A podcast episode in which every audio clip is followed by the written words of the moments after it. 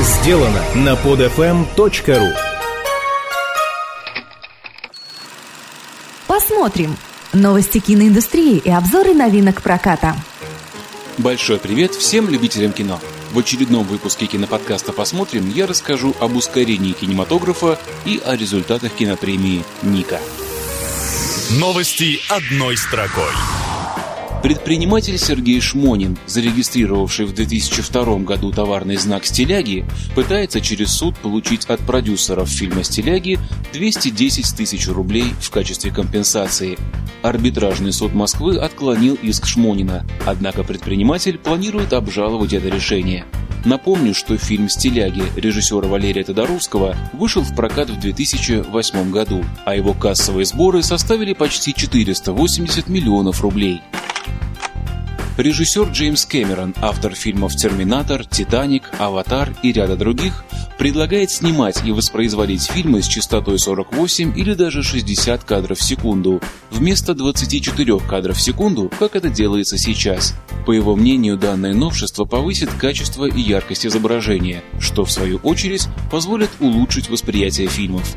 Затею Кэмерона поддерживает и другой известный режиссер Питер Джексон.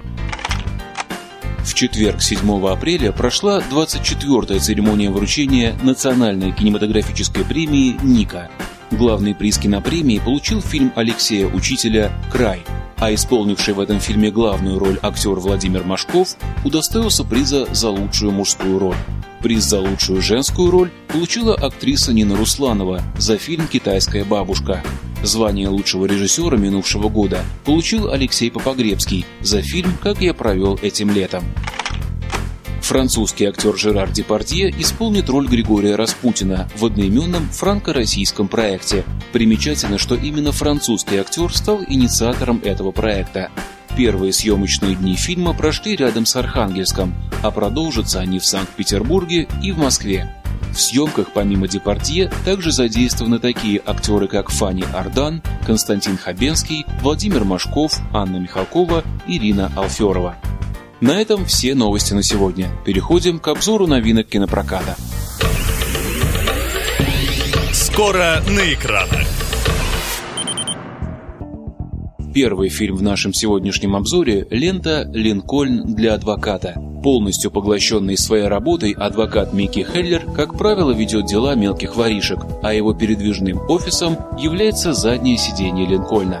Но однажды ему выпадает возможность поработать над более серьезным делом – стать адвокатом известного ловеласа из Беверли-Хиллз, обвиняемого в избиении девушки – Постепенно Микки узнает все больше подробностей о случившемся, и в итоге его мечты о триумфальном выигрыше дела развеиваются, а его собственная жизнь находится под угрозой.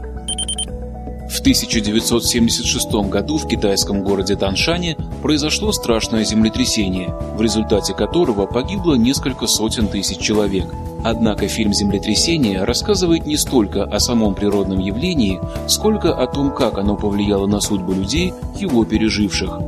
Одна из выживших после землетрясения женщин становится перед непростым выбором – спасти из-под завалов сына или дочь, так как извлечь из-под обломков обоих не представляется возможным. Именно этот выбор наложит трагический отпечаток на жизни членов семьи, о взаимоотношениях в которой и пойдет речь в фильме. Лента Generation P режиссера Виктора Гинзбурга – это экранизация известного романа Виктора Пелевина.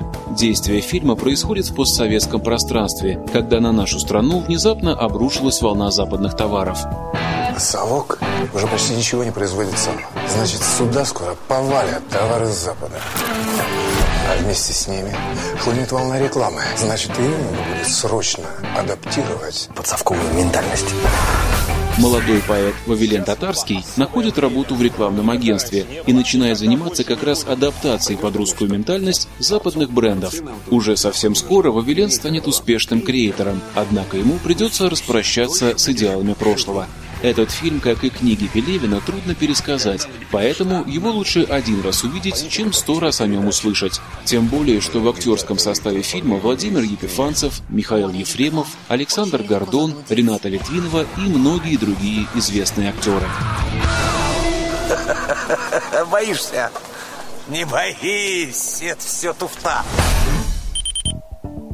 Ближайший четверг свое шествие по российским кинотеатрам начнет комедия «Таможня дает добро», режиссером которой выступил Дэнни Бун, ранее снявший фильм «Бобро поржаловать».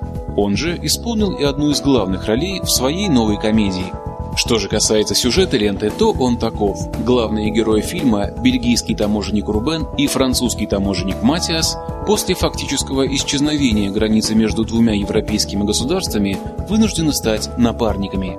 И несмотря на неприязнь друг к другу, совместно выполнять работу. Однако работа – это не единственное, что их связывает. Дело в том, что Матиас втайне встречается с сестрой своего бельгийского напарника, но однажды ему все же придется в этом признаться. Межнациональный конфликт, погони, борьба с криминалом и, конечно же, юмор – все это есть в новой комедии «Таможня дает добро».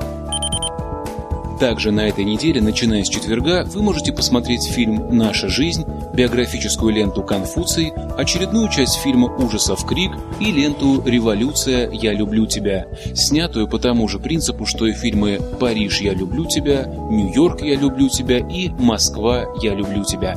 Любителям ирландской рок-музыки может быть интересен фильм «Убить Бона». Это история о музыкантах, которым в конце 70-х пришлось безуспешно конкурировать с начинающей группой YouTube. На этом у меня все. Желаю вам приятных и полезных походов в кино и до встречи ровно через неделю в рамках киноподкаста «Посмотрим». Стоп! Снято! Скачать другие выпуски этого подкаста и оставить комментарии вы можете на podfm.ru. podfm.ru